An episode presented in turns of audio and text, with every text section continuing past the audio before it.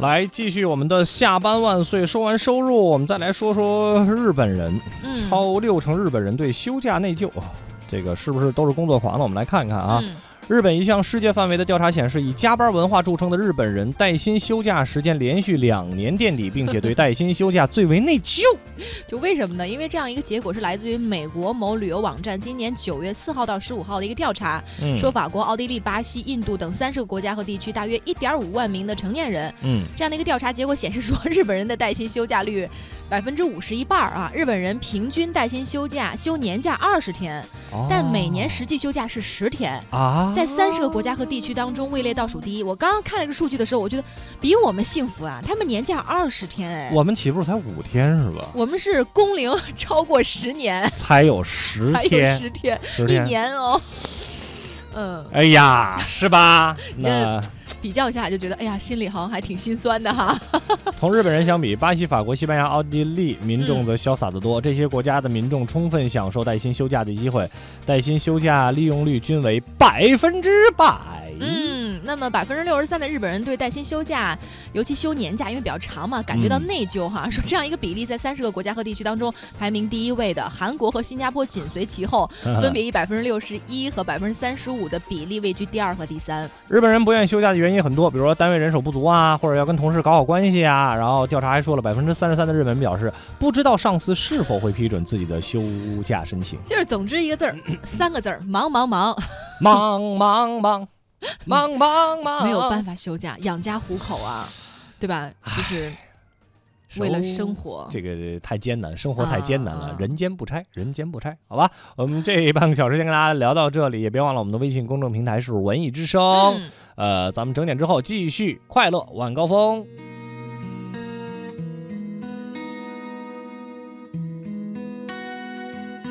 你为何要离开？你为何要离开，baby？我不要你离开，我不要你离开，baby。你为何要离开？你为何要离开，baby？我不要你离开，我不要你离开，别沉默，回答我，你别管我，让我说。没有你，世界一片空白；没有你，一切只剩下无奈。我需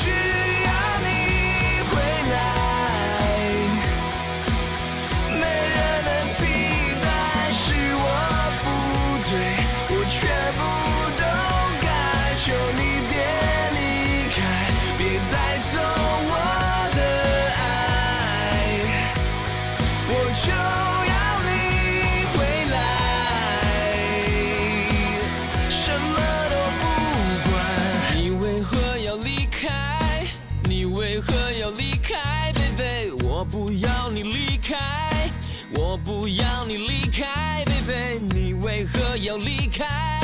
你为何要离开，baby？我不要你离开，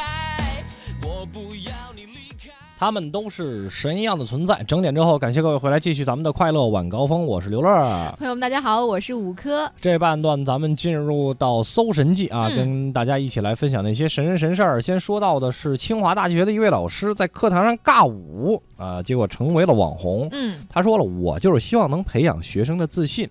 最近呢，一段清华大学老师课堂上尬舞的视频呢，引开了大家的一个评论。那视频呢，录制在一间普通的教室里啊，在课堂上，老师在讲台上讲课，学生在下面，但是画风突然间就变了。老师就跳起舞来了，并且不断切换舞蹈的模式 啊，从这个安塞腰鼓到江西采茶戏，呃，呃，后边又来了一段蒙古舞和这个新疆舞，嗯。然后呢，这位老师呢，后来就是有网友就哈查出来他是清华大学的邢高希老师，在清华大学就教授舞蹈鉴赏和舞蹈实践两门课，看他尬舞跟这个 他教授的课程还是有关系的哈。对，说火了的视频呢，正是出自于舞蹈鉴赏的一个课堂上。嗯，嗯，今年四十九岁的这个邢老师啊，从小在内蒙古学舞，后来考入了北京舞蹈学院。嗯，哎，毕业后呢，做了四年的这个舞蹈演员。二十七岁的时候到清华大学任教，独特的教学方式让邢老师的课。在学生中很受欢迎，尤其是实践课啊，呃，一堂课的容量呢，一般是这个三四十人，那很多同学都选不上他的课。嗯那现在这种独特的讲课方式呢，也非一蹴而就的。呃，邢老师表示说，之前啊，他也在寻找方向，结果碰了一鼻子的灰。正是有了前面碰鼻子的过程，才有了这种呃受同学喜欢的授课方式。对，聊到这次的走红呢，他自己也说，哎呦，这吓了一大跳。最近嗯也是有朋友在这个朋友圈里晒，觉得压力很大哈。这个邢老师说啊，教的既是这个艺术表现力啊，然后又能很快跳起来，其实要求没那么高。这门课呢，也给学生提供一个准备哈，就说嗯将来在任何一个场合碰到，比如说文艺汇演啊，哎，或者是社交场合啊，学生们都能顶上去，再不会有那种哎呀我不会呀、就这种推辞哈，就不怯场，就是说哎你可以说跳就跳，大大方方的，嗯说这是新清华人的标准，能上这个大舞台，能担大任啊，希望嗯通过这样的训练培养学生的自信。因为清华是一所学霸的学校嘛，对每个学生呢都是拔尖儿的，但是在这个应试教育的时候，有时候可能会对艺术不太够重视啊，嗯，很多学生艺术方面也没有自信，所以进入大学啊，他们就是要给孩子们来补这方面的课程。没错嗯啊，这个还真的是挺有意思的，并且在这个全国来说，嗯嗯，呃，以舞蹈专业来说，北京舞蹈学院的这个实力还确实是很高的。也很权威嘛。而且啊人家老师邢老师又有自己四年的这个演员生涯，也就是说实践和理论都有啊，所以才能在这个清华大学来任教哈。所以我觉得无论怎样啊，让学生们能够更好的吸收知识，呃，具体方法呢可以有一些自己的创新，自主创新还是挺有我意思的。我觉得总之它有一点特别好，就是它特别吸引孩子们的这个注意力。哎，就你看选他的课，嗯好多人都选不上，证明他还是很受学生们欢迎的。啊这是一个很好的开始，对是吧？这个把大家先吸引过来。没错，我们再来看看中国人的花钱方式哈。呃，教育上花的钱还真的是挺多的。嗯二零一七年快过去了，不少人感叹自己，哎呦，这年下来也没攒着什么钱呀，啊是吧？说我这辛辛苦苦也赚了不少，但是这钱都跑哪儿去了呢？真的有可能您都花在教育上了。嗯呃，根据这个二零一七年中国家庭教育消费白皮书显示，教育支出竟然占到了家庭年收入的百分之二十以上。对这个白皮书呢，结合多种数据采集方法以及渠道哈、在这个全国范围学生家长当中收集了有效样本五万多份儿的调查，系统也是展示了中国家庭啊全学段的一个消费情况。其中说呢，中国家庭非常舍得啊、在这个教育上来花钱，教育支出占家庭年支出的百分之五十以上，一半儿以嗯上，百分之三十的家长愿意支付。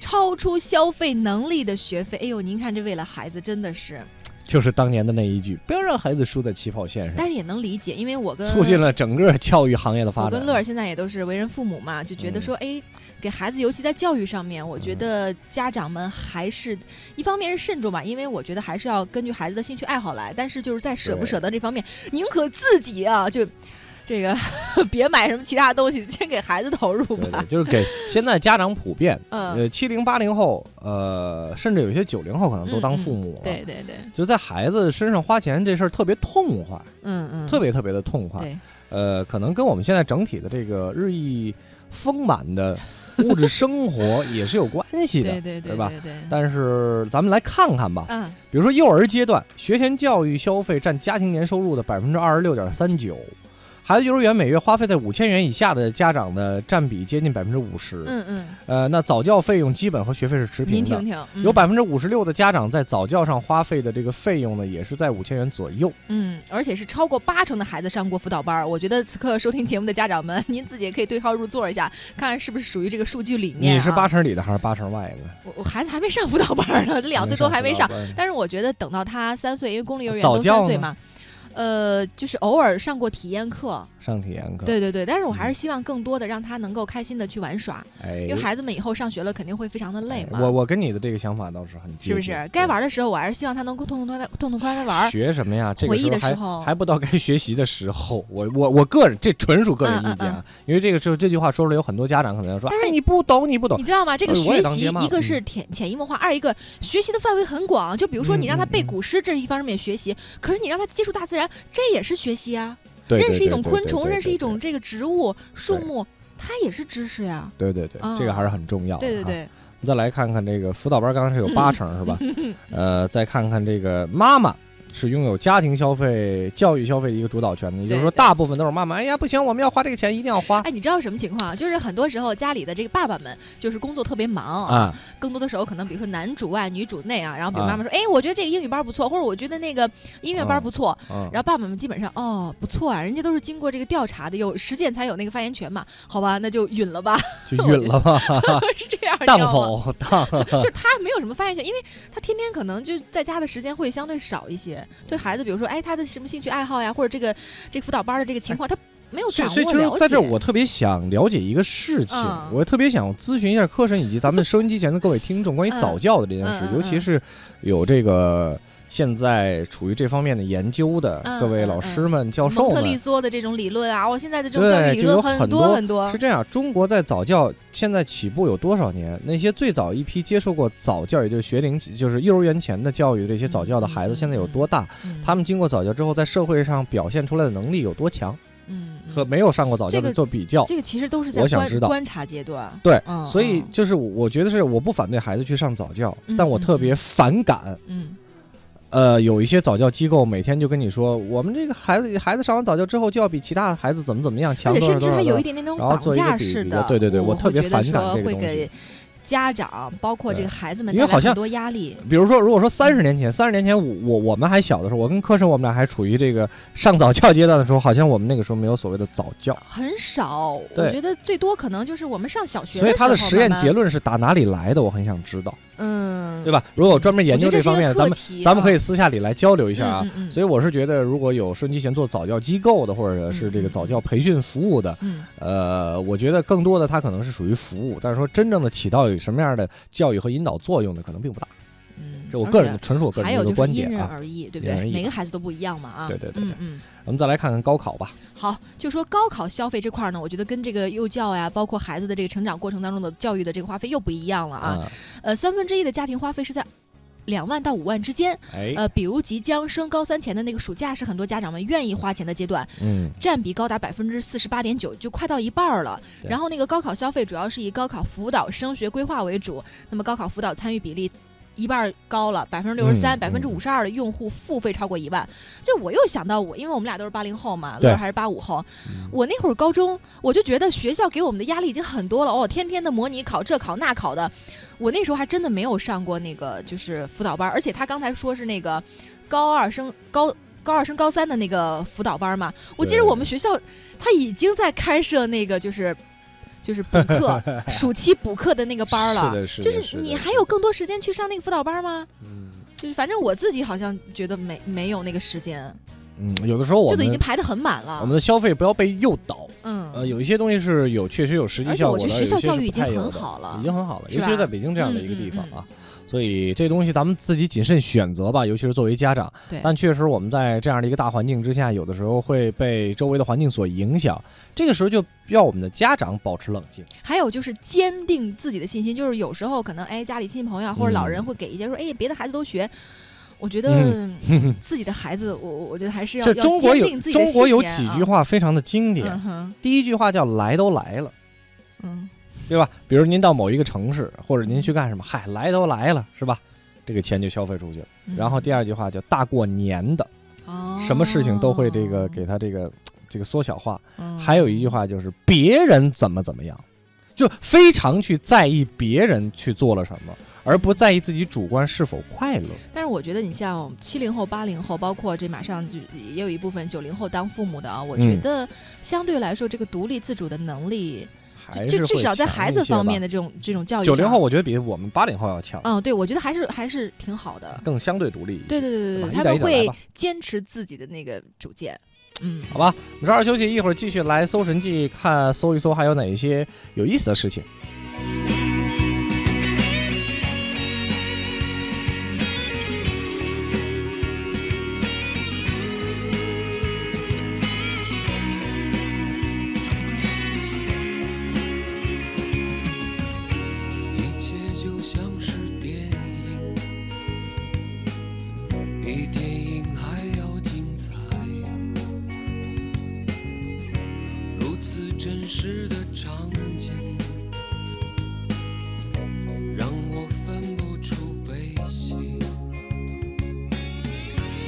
这是初次的感觉，